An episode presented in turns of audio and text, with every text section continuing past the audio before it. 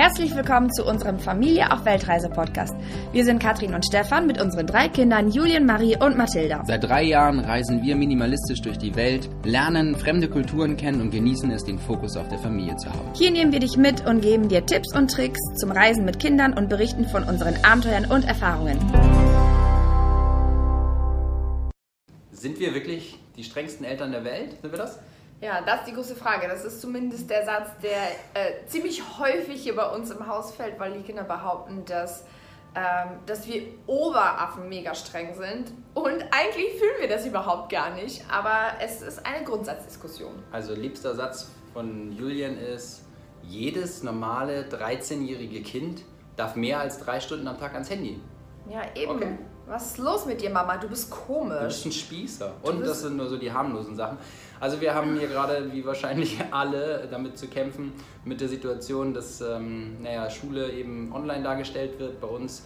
Wir haben äh, eine Lehrerin, wo die Kinder dreimal in der Woche hingehen, aber das ist natürlich nicht wie eine normale Schule mit der Betreuung. Und in der verbleibenden Zeit, wo dann die Sportangebote normalerweise stattfinden würden, die jetzt auch äh, gerade gestrichen sind, ähm, ist die Versuchung der Kinder eben sehr groß, ihre Langeweile durch Medien, Medien Tablet, zu konsumieren. Äh, Fernseher, da guckt Julian YouTube drauf, äh, die Handys und so weiter. Und ähm, wir grenzen das tatsächlich ein. Also unsere Kinder haben keinen freien Zugriff zu Medien immer, wann sie wollen. Ich glaube, bei Marie und Mathilda wäre es überhaupt nicht so schlimm. Die können sich das angucken und zur Seite legen. Aber bei Julian, der ist halt 13, ne? das muss man halt auch mal sagen. Mit 13 würde er aufhören zu essen, er würde aufhören zu schlafen, er würde an der Steckdose 20 Stunden oder 24 Stunden, je nachdem, wie viel sein Körper so mitmacht, durchzocken. Er wird, weiß Und- nicht mal, ob er aufhören würde zu atmen. Ja. Das, ähm, also das ist jedenfalls so eine Phase, wo es für uns ganz, ganz schwierig ist, Mhm. das aktuell zu begleiten. Also zu sehen, geben wir ihnen den Freiraum, weil es gibt ja auch nicht viele andere Möglichkeiten. Natürlich kann man da irgendwo draußen ins Meer springen oder so, aber da ist man ja auch nicht vier Stunden. Außerdem haben wir gerade Sturm. Ähm, Ich wollte gerade sagen, äh, normalerweise, wenn gutes Wetter ist, dann sind die Kinder ziemlich viel im Pool oder sie spielen einfach mit dem Tennisschläger mal draußen oder wir haben auch eine Tischtennisplatte. Also sie beschäftigen sich schon irgendwie. Aber aktuell haben wir nicht nur Lockdown, wie in vielen anderen Ländern auch, sondern wir haben auch noch Sturm. Und zwar seit mehreren Tagen hintereinander. Das ist hier auf Zypern nicht witzig, weil der, der das Seesalz, also vom, aus dem Meer, das peitscht hier gegen die Fensterscheiben. Die sind hier alle komplett beschlagen.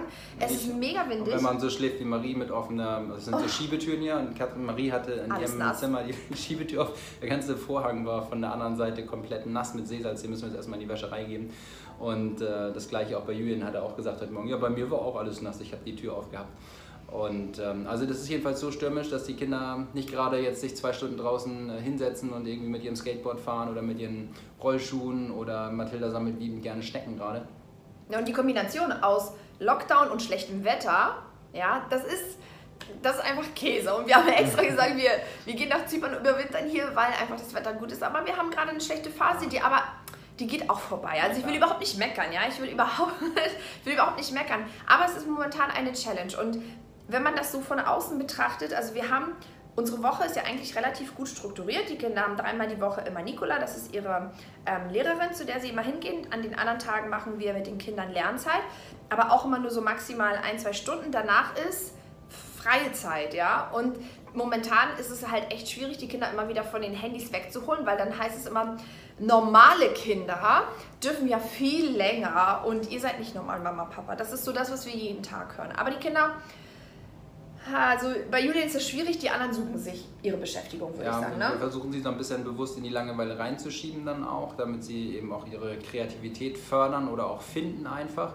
Manchmal muss man das ja machen bei Kindern. Bei Julian wird es zunehmend schwieriger, weil dann auch so Versuchungen eben sind, ähm, wo hat Mama denn jetzt das iPhone hingelegt? Ähm, Wie kann ich das orten mit einem anderen iPhone und dann Ja, im Haus also das zu suchen? Das war jetzt in der Zeit vor dem Lockdown. Da hat er dann rausgefunden, dass bei, er weiß nicht, wo hat er das gemacht? Auf deinem Telefon? Auf, seinem dem Tablet? Telefon? Er hat auf seinem Telefon irgendwie, ähm, weil wir nur den Zugang dazu haben, was, was er runterladen kann, welche Spiele mit dem Passwort. Äh, hat er dann das iPad gesucht, wo Spiele drauf waren und hat äh, über sein Telefon, über die meine iPhone-Suche einen Ton abspielen lassen und hat dann so sein ähm, das Tablet gefunden, wo das versteckt war. Das war noch in einer anderen Wohnung. Und äh, ziemlich clever, ziemlich kreativ, muss man ihm mal anrechnen, aber äh, wir müssen natürlich ein Auge drauf haben und beobachten das auch. Und wir versuchen irgendwie so eine Linie zu fahren zwischen ja, lass das Kind spielen, dann ist das so eine Phase und die geht dann auch vorbei. Da glaube ich auch ganz fest dran. Das habe ich auch bei allen anderen gesehen, auch bei, bei meinem Neffen beispielsweise. Aber ähm, trotzdem finden wir es nicht gut, wenn Julian dann abends mit solchen kleinen Augen im Bett sitzt oder so. Aber es ist momentan, man muss auch ehrlich sagen, dass es momentan auch wenig Alternativen gibt. Und wenn er mir sagt, ja, was soll ich denn sonst machen? Und wir stehen da als Eltern und dann denke ich mir, äh, genau, und dann sieht nämlich die ganze Sache so aus, dass er dann wieder zurück zum Handy geht. Also, also ähm, da muss ich mal ganz kurz eingrätschen, weil eine Sache ist ja so, wir schaffen schon Angebote. Ja. Zum einen sehen wir uns nicht als die Bespaßer, als die Animateure, wir sind nicht die Entertainer der Kinder. Ähm, das ist ganz wichtig und das sollen die auch verstehen. Auf der anderen Seite gibt es auch ganz klar geregelte Familienzeiten. Also wenn wir essen, kein Handy am Tisch, auch von uns nicht, äh, wird ganz normal dann wir essen Familienzeit Abendessen. gemacht und dann gibt es immer abends. Spielen wir, äh, äh, spielen wir immer. Also wir versuchen immer zumindest dann äh, wir sind dann die Spießereltern, die dann irgendwie ein Brettspiel rausholen oder ein Kartenspiel rausholen, um dann eine Familienzeit zu genießen. Und abends gibt es immer noch eine Familienbesprechung auch, wo wir zusammensitzen und jeder nochmal seine Tageshighlights ähm, äh, berichtet, mhm. wo es bei Julian dann durchaus mal vorkommt, dass sein Tageshighlight ist, dass er einen neuen Brawler bekommen hat bei Brawl Stars. Und ähm, naja, gut, so ist es dann halt genau. spannend. Ansonsten haben wir hier bis zum 31. Januar den Lockdown hier in Zypern. Das bedeutet im Grunde genommen, dass alle Aktivitäten, Vereine und so weiter, alles hat geschlossen. Ähm, die, ganzen kleinen, die ganzen kleinen Läden haben auch geschlossen. Die großen Läden haben nur noch. Ne, die großen Läden haben auch geschlossen. Also Ikea und Sports Direct hat jetzt auch zu. Cafés sowieso. Also das Einzige, was offen hat, sind die Lebensmittelgeschäfte und die Tankstellen. No? Oder gibt es noch irgendwas, was offen ist? Ich enthalte mich der Thematik komplett. tut, meinem, möchte nicht. tut meinem Gemüt nicht gut. Der möchte nicht mehr. Man darf sich auch nicht mit äh, mehr als zwei Haushalten treffen, was eigentlich auch echt komisch ist, weil manchmal werden die gemixt, allein weil man zum Beispiel mehr als drei Kinder hat. Das gibt es auch. Es gibt Familien, die haben vier Kinder, aber man darf sich nur zu fünft in einem Haus aufhalten. Also es ist manchmal äh, ein bisschen, ein bisschen konfus. Was wir machen, ist zum Beispiel, dass wir ähm, rausgehen. Man darf ja hier eine Nachricht schicken und äh, ans Government und dann darf man quasi zwei Stunden rausgehen. Und die nutzen wir dann auch, also Stefan und ich, wir gehen regelmäßig joggen und wir treffen Spaziergänger, wir treffen Leute, die gut gelaunt sind, wir treffen Leute, die einen grüßen, wir treffen Leute, die, die angeln, die, die lassen sich die Laune nicht verderben, obwohl sie manchmal äh, zum Verderben wäre. Aber ähm, ja, wir versuchen einfach positiv zu bleiben und ja, bis 31. Januar hoffentlich. ich hoffe, dass danach alles wieder ja, sich ein bisschen beruhigt.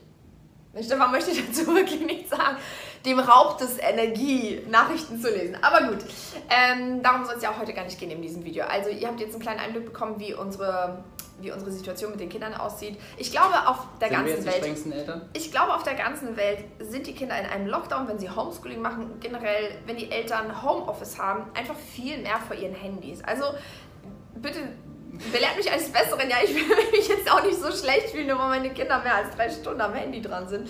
Ähm, die machen ja auch äh, durchaus also, auch Moment, sinnvolle Dinge, ne? Moment, sind, also wenn wir es jetzt mal, die Frage wird ja wahrscheinlich kommen, ganz konkret, wie viele Stunden am Tag sind sie denn dran? Naja, also Julian bestimmt so vier, fünf, würde ich schätzen. nicht jeden. Nein, nicht jeden Nein, Tag. Nicht Bei jeden. dem die Spitzentage, da ist ja, er vier, ja. fünf Stunden. Aber es gibt auch ähm, Tage, wo er gar nicht dran ist. Da, genau, dann, das sind die Tage, wo wir dann als Familie auch mal gemeinsam einen Film gucken. Ja, oder einen Ausflug machen oder so, wo wir rausgehen. Ähm, also es ist jetzt nicht so, dass wir ihn jeden Tag vier bis fünf Stunden am Handy Nein, nicht jeden Tag, nicht jeden, aber seine Spitzentage sind. Wenn man, ihn, wenn man ihn nicht kontrolliert, ist er vier bis fünf Stunden dran, aber sonst ist er schon zwei bis drei Stunden am Tag dran. Und Marie guckt sich Do-it-yourself-Sachen an bei YouTube und macht die dann nach. Also die holt sich dann Schere, Klebe, ähm, irgendwelche ähm, kleinen, ja so Mini...